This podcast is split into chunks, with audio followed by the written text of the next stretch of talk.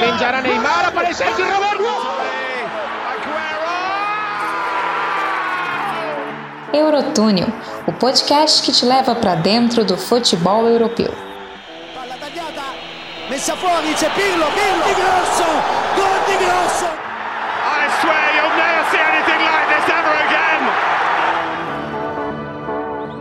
E aí, senhoras e senhores, estamos aqui com mais um boletim da Euro aqui no Eurotúnel Podcast nesta quarta-feira, dia 23 de junho. Estamos gravando agora exatamente às 18 horas e 23 minutos, logo final de logo depois do final, né, de um dos dias mais loucos dessa Eurocopa de 2020/2021, né, se é que a gente pode chamar assim. Só nesse dia a gente teve 18 gols, que é um recorde na história da competição, né, de gols marcados num único dia. E para contar toda essa história que aconteceu nesse dia de hoje, eu não estou sozinho não, eu estou com Vinícius França, Fala daí, Vinícius, que ontem e anteontem estava de apresentador e hoje volta para a função de comentarista, meu querido. É isso aí, Manel. Boa tarde para você, né? Boa tarde para a galera nos ouvindo. Boa noite, né? Passou de seis horas. Mas para você nos ouvindo aí em qualquer lugar, a sua plataforma preferida, né? Uh, bom dia, boa tarde também. Muito obrigado pela companhia de sempre, você, nosso ouvinte do Eurotúnel. Tamo junto por aqui, né? Agora faltam oito dias para o fim do mês, mas não para o fim da Euro. Muita bola para rolar ainda. E hoje a gente vai discutir, né? E dissecar esses jogos que fecharam o grupo F e definiram as oitavas. Muito obrigado pela oportunidade mais uma vez, né? Trocando aqui de cadeira, né? Uma vez host, outra vez comentarista. Mas vamos nessa, começando mais um boletim. É isso aí, meu querido Vinícius. Vinícius, pra gente começar, eu quero te fazer uma simples pergunta, que eu não sei com você antes, mas eu quero saber. Você sabe me dizer por quê? Qual que é o número dessa rodada, o algarismo que é dessa rodada? O algarismo? É. Diria que é o algarismo 3, né? Três tracinhos em romano, né? Nossa, aí, mas eu te peguei desprevenido, vou te falar por quê. Porque, na verdade, o algarismo dessa rodada é o algarismo 2. Eu vou te contar por quê. Porque a gente tem França, 2, Portugal, 2. Que Benzema marcou duas vezes. Cristiano Ronaldo marcou duas vezes. Alemanha e Hungria terminam 2 a 2 E aí a gente ainda tem nessa história toda Espanha e Eslováquia que a gente tem dois gols contra. E Suécia e Polônia, que a Polônia marcou dois gols, a gente teve dois gols de Lewandowski e dois gols de Emil Forsberg. Tá feliz com a curiosidade, amigo? Olha, eu vou pedir para o nosso sonoplasta colocar para você aí na edição, né? Aquele efeito do Vegeta, né? O miserável é um gênio. É. Excelente trabalho de numerologia, Manel. Tô surpreso, não, não esperava que tivesse uh, tantas referências ao número 2 em apenas uma rodada, né? Realmente algo que pula os olhos, né? É, lembrando os tempos de número VSR, né? Quem acompanha as transmissões esportivas aí vai lembrar lá atrás que o Vitor Sérgio Rodrigues, no esporte interativo, ainda sempre trazia um número aleatório e depois dissertava sobre. Muito Vini, bom. é, Vini, pra gente começar, né? Vamos começar nas partidas por ordem linear, como a gente sempre faz. Apesar que hoje eu queria trocar essa ordem, porque os jogos do grupo F, né, que foram de quatro horas, foram maravilhosos, né? Teve uma mudança o tempo todo de tabela, foi uma loucura. Mas vamos começar na ordem linear. Até porque a gente já tem uma Suécia que entra classificada, mas que mesmo assim tira, né, do, como diz no Futebol Manager, puxa dos galões para vencer a Polônia, que para você é uma das exceções dessa Euro, Vini.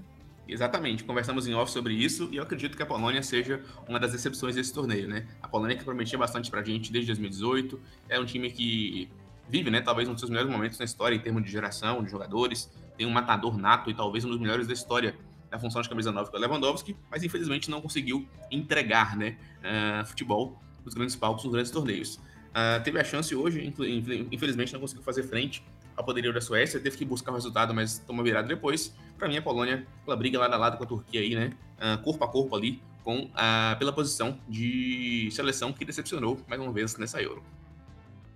É, e se a gente for falar da partida, né, Vini? É, a Suécia ela tem o jogo controlado né, por uma hora, né? Vamos pensar assim, os 45 no primeiro tempo e os 15 do segundo, né? Quando faz ali aos 59, né, os 14 do segundo tempo com o Forsberg, né? Faz seu segundo, seu segundo gol. A Suécia tem a partida um pouco controlada, né? Mas depois a Polônia vai para cima meio que na raça. Foi essa a sua impressão também? É, sim, foi minha impressão. A Polônia ela viu que não ia conseguir, né, com meios convencionais, né, botar o jogo em, em nível parecido com o, da, com o da Suécia, teve que buscar na vontade. E isso só aconteceu quando a situação apertou, no segundo tempo, com o relógio correndo, né, e o Lewandowski colocou a bola debaixo do braço e buscou, com um golaço, inclusive, né, um gol que diminuiu uma pancada uh, na entrada da área, né? Batendo no, no, no ângulo do goleiro uh, sueco. Infelizmente não deu para mais nada, né? Uh, o jogo acabou entrando de novo em banho-maria após o empate. A Suécia até tentou, aliás, a Polônia até tentou insistir um pouco mais, mas faltou mesmo, né? Acho que técnica para poder furar a defesa sueca. No final, né, um, um contra-ataque em que a defesa da Polônia mais uma vez bateu cabeça, foi permitido, né? O gol do, do, do, do Clayson, né? Que colocou o placar em 3 a 2 e levou a Polônia, a, levou a Suécia ao primeiro lugar do grupo, né? Garantia aí o primeiro lugar desse grupo que tem Espanha, né? Até surpreendente. Infelizmente para a Polônia, né? Fica aquele gostinho de que mais uma vez a gente poderia ter, poderia ter dado um sangue, um sangue, a mais, a gente poderia ter dado ao torcedor uma, uh, um motivo a mais para comemorar, né? Fico pelo caminho de novo. É isso aí, né? Esse, esse último gol né, da, Suécia foi marcado por Clayson, não é aquele do Corinthians, e também é o do Bahia, né? Que é o mesmo Clayson, mas que jogou nessas duas equipes aqui no Brasil. Essa partida que, obviamente, não é seu Cleison, né, galera? Obviamente não é ser, mas é só brincadeira. Um parecido com ele. É, exatamente.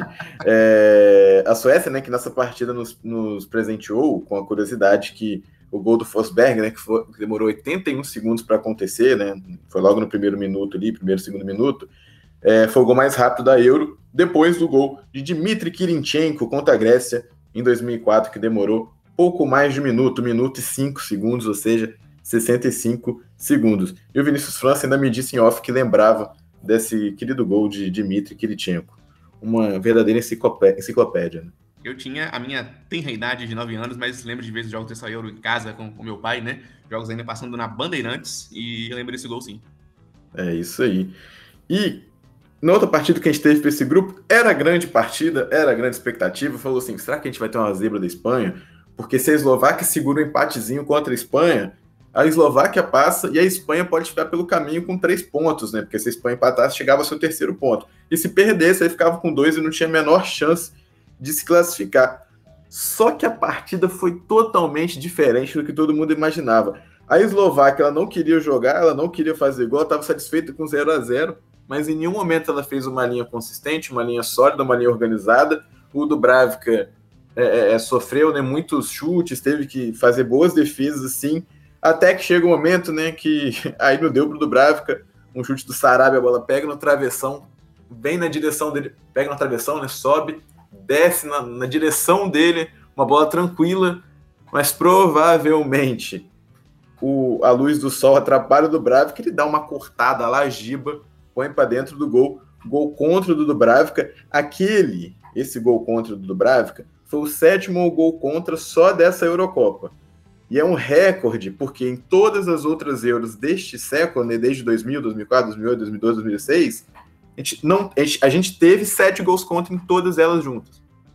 Então essa Euro tem reservado muitos gols contra. Não satisfeito com isso, a Eslováquia ainda fez o oitavo, então essa Euro sozinha passa todas as outras e foi com o gol do Kuka, que, que a Eslováquia fez o seu segundo gol contra na partida, já nos minutos finais, né? Foi o quinto gol da Espanha. Mas a Espanha fez ainda mais três gols, né? Foi 5 a 0 o placar final. Aí a gente teve gol de Laporte, Sarabia, Ferran Torres, um belo gol de letra, inclusive, né, de calcanhar chegando na área, e o Cuca fez contra lá aos 71. É, é Vinícius França, a Espanha, esse resultado muda alguma coisa para a Espanha ou você acha que foi meio enganoso para as pretensões da Espanha e pelo que tem apresentado a equipe do Luiz Henrique até aqui? eu me alinho com a segunda hipótese. Acho que fica como algo enganoso, sim. O Luiz Henrique está devendo, né? Ele foi duramente criticado antes da Euro pela convocação, por ter sacado alguns veteranos da equipe e ter apostado em sangue novo, né? E esperava-se que quando o treinador faz isso, né? A gente espera que quando o treinador opta por isso, ele tenha confiança uh, nos jogadores que leva para poder corresponder. E não foi o que ocorreu com a Espanha nesse grupo. A Espanha chegou para essa rodada final, na rodada 3, uh, eh, encarando a eliminação poderia dar muito ruim para a Espanha, né? Se a Eslováquia conseguisse aplicar bem seu plano de jogo, né? aplicar o seu antijogo, na verdade, porque não quis jogar bola em momento algum da partida, é, e poderia levar a Espanha embora, né? Ser eliminada na fase de grupos direto, com apenas dois pontos.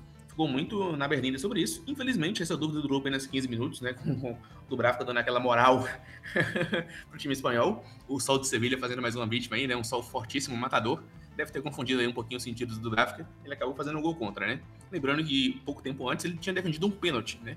Que o Koki sofreu e o Morata cobrou, né? Levou... Moratinho, o nosso Moratinho perdeu o pênalti. Exatamente. Né? Quinto do... pênalti perdido da Espanha seguidamente, né? É, e é isso, né? A, a partida do Dubravka foi do céu ao inferno em questão de minutos. Acabou complicando todo o planejamento da Eslovênia, aliás, a Eslováquia, né? Olha a confusão aí. É, você vai apanhar, hein? o, o, planejamento da Eslováquia para o jogo. É, já não consegui executar muita coisa até o momento e desde então, né, a porteira foi aberta para a Espanha. Uh, e aí virou xepa, né? Sarabia, que foi é, criticado pela convocação, fez gol. O Ferran Torres, que ainda é muito jovem, também fez, né? Tivemos aí o gol do Laporte, que é um gol, inclusive, histórico, né? Primeiro gol do jogador pela seleção espanhola, depois de trocar de camisas, né? Ele era um jogador que defendia a França até então. Uh, e conseguiu colocar seu nome aí na história da seleção espanhola com gol em euro pela primeira vez. Uh, fora isso, agora falando de perspectivas futuras, eu acho que a Espanha tem que ficar ligada, né? Vale para a Espanha o mesmo uh, conselho que a gente daria para o Southgate na Inglaterra. Coloca esse time para jogar, porque talento tem e está devendo. É isso aí, né? Excelente partido do Pedro também. A gente tem que fazer essa. Ele, ele não marcou gol, né? Mas fez uma excelente partida também, a joia do Barcelona. É, nessa partida, né, como o Vini bem falou, né, a gente teve o sexto pênalti perdido nessa Eurocopa, né, cobrado pelo Moratinha. Na hora que o Moratinha perde esse, esse pênalti, a gente tinha 11 pênaltis cobrados e 6 perdidos. Então, mais pênaltis foram perdidos, né, da, da, da metade, né, mais da metade dos pênaltis foram perdidos do que convertidos. Isso mudou depois de um cara que não perde pênalti. Você sabe quem que é, né? Exatamente, né? O homem. É, falar, isso aí. Né, é, isso aí. Ele não perde pênalti, né, cara? Dois pênaltis hoje e os dois ele colocou lá para dentro, né? Cristiano Ronaldo, neste caso, Cristiano Penaldo, colocou Portugal na frente, né? Logo no primeiro tempo. A, a França empata ainda no primeiro tempo também de pênalti, né? Com Karim Benzema. Ele que se tornou o jogador mais velho a marcar pela França, são aí 33 anos e 186 dias para o Karimzinho, né? Como não lembrar da música de Natal, de I Wish You a Merry Christmas, de Karim Benzema. E é o primeiro gol do Benzema né, desde 2015, 8 de outubro de 2015, ele que ficou afastado da seleção francesa durante muito tempo. E aí, no segundo tempo, França vira, Rui, Bar... Rui, Rui Barbosa é sacanagem. Rui Patrício faz uma, Rui Patrício faz uma defesa sensacional na ótima jogada do Pogba. Ele defende, a bola pega na trave Portugal chega a ser eliminado em determinado momento pela combinação de resultados que se tinha e ficou naquela aquela troca de Portugal ficar em primeiro, aí a França cai para segundo e a Alemanha já estava em último porque a Hungria começou vencendo o jogo contra a Alemanha. Então ficou uma dança ali de para quem ficou nos aplicativos em tempo real, olhando a classificação toda hora, basicamente foi mudando, isso até o finalzinho dessa rodada, né, que começou às 4 horas da tarde. E o homem Cristiano Ronaldo foi o primeiro a chegar em 20 gols, o primeiro europeu a chegar em 20 gols, você somando Copa do Mundo e Eurocopa junto. Né? Ele passa, inclusive, o Close, que é o grande artilheiro de Copas do Mundo. Vinícius França, o que, que você tem para falar para a gente dessa partida de França e Portugal, que foi uma redição né, da final da Euro 2016? É isso aí, uma partida que tinha uma carga histórica muito grande, né? Uma final de apenas quatro anos atrás. Portugal chegou para o jogo também, né? Com aspirações, inclusive, de vitória para conseguir, quem sabe, né, uma posição melhor, né? Não passar em terceiro. Uh, infelizmente, para Portugal não deu muito certo, né? E para a França chegou classificada, chegou com tranquilidade, né? Fez apenas seu jogo. Uh, a minha análise é a seguinte: para Portugal também fica aquele alerta, né? A gente vai encarar um adversário bem difícil na fase seguinte, né? Já temos aí o chaveamento, daqui a pouco a gente fala sobre isso, né? É, é preciso fazer esse time ser mais consistente, porque você vai de uma doação é, de início muito boa, né, na partida de estreia, depois toma 4 a 2 a Alemanha, agora empata com a França. É, sejamos justos, né, o grupo da morte é difícil, pegar adversários apenas muito complicados, né, só a Hungria teve um nível ali questionável, mas o que Portugal tem que buscar para mim é consistência, é o que faltou até o momento nessa Euro, né, quem só mostrou mesmo nessa regularidade foi o Cristiano Ronaldo, porque se trata de Cristiano Ronaldo, né, o nosso robozão como sempre, trazendo aí atuações de alto nível. É, para o resto do time, né, é preciso entrar em sintonia com ele, entregar é, futebol com mais regularidade, de modo a, a, alcançar, né, pensar em gols maiores nessa Euro. Para a França, tranquilidade, né? Acho que Portugal mesmo tem que é, ajustar algumas coisas, né? O Fernando Santos também muito criticado, entra naquele rol que a gente falou mais cedo, né, de, de de Luiz Henrique e também Gareth Southgate, para o time que tem, está entregando muito pouco, Portugal precisa de mais desempenho. É isso aí, né? Se a gente. Só contando um pouquinho né, da, dos lances da partida, assim, a gente acabou esquecendo o pênalti, né? Que o Cristiano Ronaldo faz o primeiro gol, né? Abre o placar. Vem de um jab que o Riz dá no Danilo. Danilo Pereira, que inclusive no segundo tempo sai. Eu acho talvez até tenha ficado barato para o Riz o cartão amarelo, né? A penalidade ali. E aí depois a França começou a jogar melhor. Mais uma excelente partida de Paul Pogba É, amanhã a gente vai conversar mais sobre isso no nosso podcast de, de fechamento, né, dessa, fase de, dessa, dessa fase de grupos, né, da Euro até, até esse momento. Mas para mim, Paul Labile, Pogba e Naldo são os grandes nomes dessa Euro até aqui. Excelente partida do Pogba de novo. Um passe mara maravilhoso né, que ele deu para o Benzema no segundo gol de Karim. E é isso aí, né? Agora, depois a gente faz um balancinho né, desse, desse grupo S, principalmente, né? É, porque a gente já não pode perder o tempo de não falar de Alemanha e Hungria, que foi um jogo envolvido de com, com muita coisa envolvida do lado de fora, né? Toda a questão é, dos símbolos de arco-íris, né? Que, que, a prefeitura de Munique colocou nas ruas, já que a UEFA proibiu a iluminação da, da Allianz Arena de estar com as cores do arco-íris, a carga da Hungria, do ditador húngaro pedindo para Durban, né, o ditador húngaro, é, e a federação, que são basicamente. É, como é que eu posso falar, né? Carne e unha, né? E, e, e, a Hungria vem com toda essa carga e sai na frente ainda, vem na Allianz Arena, faz o gol logo no iníciozinho com Adam Salai, ele que deu gol e deu assistência ainda nessa partida, aquele grandão que joga lá na frente da Hungria.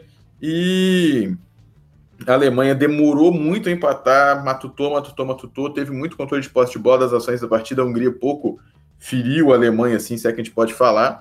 E aí, quando Havertz finalmente empata o jogo, passa exatamente 1 minuto e 31 segundos e o Andres Schaffer já desempata a partida né, para a Hungria. E aí a Alemanha tem que remar tudo de novo e faz o gol lá quase já no final da partida com Leon Goretzka, né? É, é, Vinícius França, eu quero saber de você é, como, que, como que você viu nessa partida Alemanha Hungria é, e todo essa, esse misto de emoções que a gente teve na partida, né? Que em determinado momento, porque basicamente, né, no que terminou França-Portugal, o desclassificado ia sair de Alemanha e Hungria, né? Por um momento estava sendo a Alemanha, por outro momento estava sendo os húngaros. Exatamente, né? Se a gente fosse fazer uma aposta no começo da Euro, né, sobre qual jogo teria a maior carga de drama em termos de placar e de mudança de, de, de posições, uh, acho que certamente a Alemanha e a Hungria não daria na minha lista, né? Para compor esse, essa classificação, né? De, de, jogos assim, com, com, com tamanhas emoções, né? Para ser mesmo de fato uma montanha russa. Mas foi, né? Vamos ver, quem ligou a TV às quatro horas aí, que optou pela, por França, aliás, por Alemanha e Hungria, né? Foi presenteado com um ótimo jogo de lá e cá. Né? A Alemanha claramente abaixo do seu potencial, né? O Joaquim Low armou o time uh, muito para trás, eu diria, para enfrentar um, um, um, adversário como a Hungria. Tanto que ele foi premiado, inclusive, no final, por ter mexido no time, colocado o time mais para frente. Né? Ele colocou no, no, no, finzinho né, o Jamal Musiala e também o Kevin Volland. E foi o Musiala que fez a jogada do gol, né? A bola sobrou para ele na ponta, ele colocou ela na área em condições para o Goretzka marcar o gol da virada. Mas uh, quem diria, né? Que a Hungria fosse ter essa capacidade de botar a Alemanha nas cordas durante tanto tempo, né? Foram cerca de quase 30 minutos de jogo em que a Alemanha uh, jogou eliminada.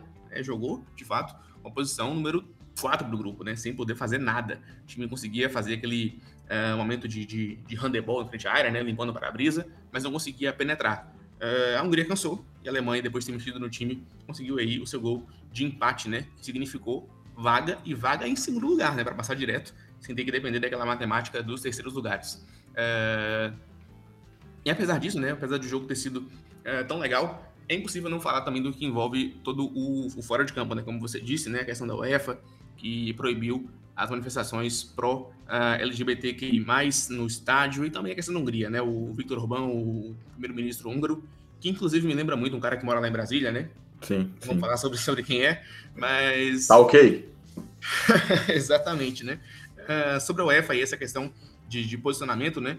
A gente fica decepcionado, mas não surpreso. É né? uma organização que há mais de 20 anos combate racismo com fitinha na manga da camisa, mas punição que é bom, de fato, né, efetiva para esses casos, a gente nunca viu, né?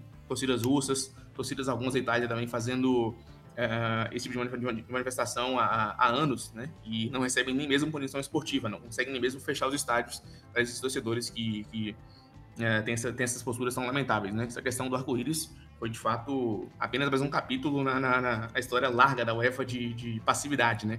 De dizer que levanta bandeiras, mas uh, na grande verdade não defende coisa alguma e então não nos surpreende, né? Infelizmente, apenas mais um caso desse. E fica aquele, aquele alerta mais uma vez que a gente faz, alerta não, né? Aquela crítica que a gente faz à organização de torneios como o Euro, como Copa do Mundo, que durante 30, 40 dias, os estádios que têm donos em seus países de origem ficam entregues nas mãos das federações, dos organizadores, e mesmo com, com os donos tendo né, um posicionamento favorável a defender certas causas, não conseguem uh, impor isso, né? Porque durante esse período o estádio fica nas mãos da organização. Então, infelizmente, a gente não viu hoje algo muito bonito na Allianz Arena, né? Um estádio mais uh, legal da Europa nesse sentido, né? Pode permitir ali no seu exterior uhum. a passagem de mensagens, né? Por meio dos painéis coloridos. A gente não pôde ver por conta da, da passividade da UEFA. Uh, fora isso, dentro de campo, um jogo excelente. A gente viu né, as emoções, a flor da pele de Alemanha e Hungria. Uh, entra na minha lista de jogos aí memoráveis dessa Euro até o momento.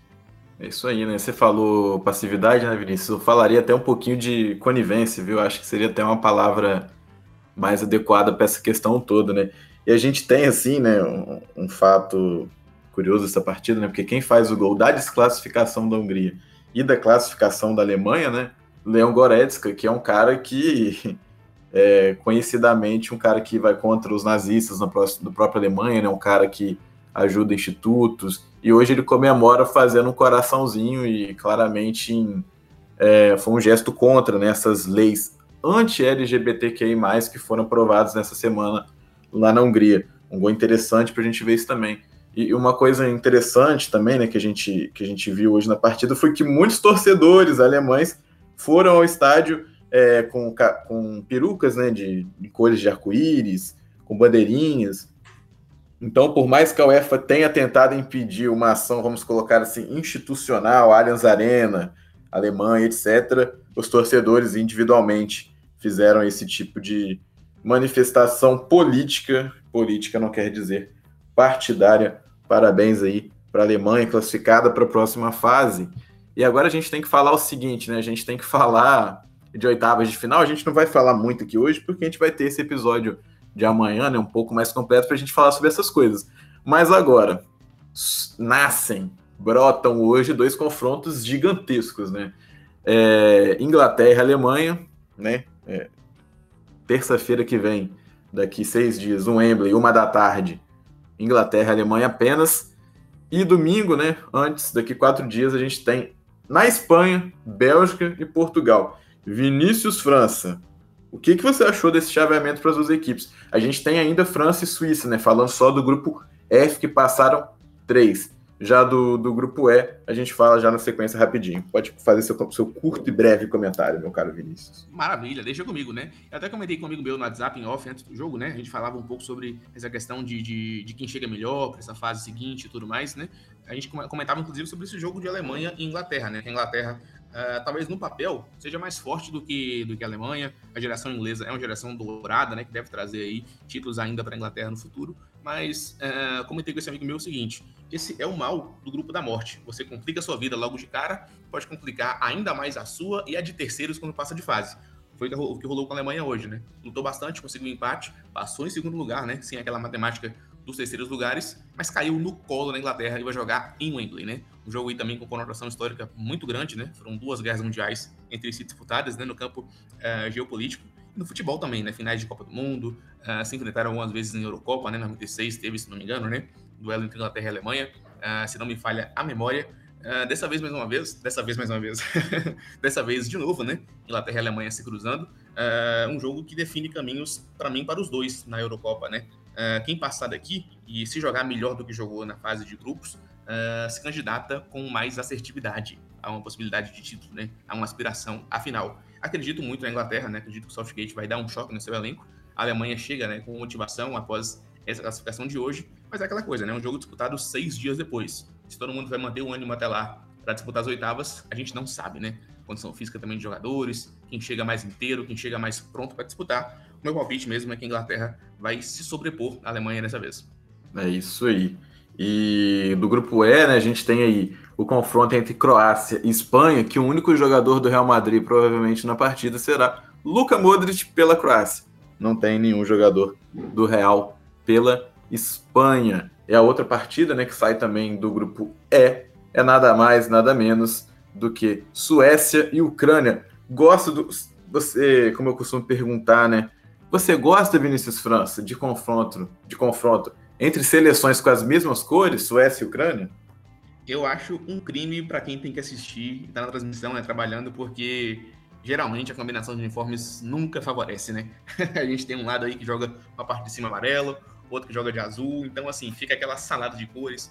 O verde do gramado não ajuda muito também, né? Mas, para mim, outro jogo que promete, né? Um jogo com gostinho de Copa do Mundo de 2006, né? A Suécia e a Ucrânia, que foram uh, seleções que em 2006 fizeram a sua graça na Copa do Mundo, né? Agora voltam a se encontrar, dessa vez se cruzando em Eurocopa, né? Momentos diferentes, contextos diferentes, mas uh, acredito num jogo divertido, apesar dos pesares, né? A Ucrânia é uma seleção que a gente não, não, não cotava, às, às vezes nem mesmo para passar de fase em terceiro, ela conseguiu chegar até aqui. Porém, a Suécia, para mim, vem com mais futebol, com mais conteúdo para oferecer em campo, deve passar com, com tranquilidade, né? Uh, e entra naquela, naquele, naquela categoria de jogos em que, se fosse no Eleven, seria muito tranquilo, né? Um jogo entre Suécia e Ucrânia na Escócia, no Hampton Park, né? se fosse videogame, tava tudo liberado, mas a UEFA, nesse plano recente de Copa do Mundo, de Eurocopa com muitas sedes, conseguiu realizar uh, na vida real, né? É, para um jogo, né? Não deve ser muito brilhante também, mas acredito que a Suécia vai uh, se impor sobre a Ucrânia e vai passar de fase. É isso aí, meu caro Vinícius. Inclusive, Vinícius, muito obrigado pela sua participação aqui hoje. Estamos chegando ao fim. Muito obrigado, meu querido. Tamo junto, Manel. Obrigado pela participação mais uma vez, né? Pelo, pelo convite para estar aqui com vocês no Eurotúnel Podcast. Nosso projeto aí que vai muito além dessa Euro, né? Se tudo, se tudo correr como a gente planeja, né? E tudo é, andar direitinho, né? É, mais um boletim finalizado. Uma honra para mim bater papo com vocês, falar de futebol, falar de informação, de história, né? De tudo que envolve essa paixão que a gente tem uh, pela bola. Tamo junto. Forte abraço. É isso aí, eu sou Emanuel Vargas e aproveita para seguir a gente do Eurotúnel no Twitter com Eurotúnel, no Instagram com arroba Eurotúnel Podcast. E se está ouvindo o episódio, põe no Instagram, adiciona stories, põe no Twitter, marca a gente, compartilha no WhatsApp, compartilha no Telegram, compartilha no MSN. Sim, ressuscite seu MSN e faça ele funcionar. Mentira, não tem como. Mas é isso aí. Assim como o MSN, o Eurotúnel de hoje acabou e esse é o gancho final. Muito obrigado a você que está ouvindo a gente. Um abraço, até a próxima e amanhã estaremos de volta com o nosso episódio de fechamento da fase de grupos dessa Euro até aqui. Um abraço e até lá!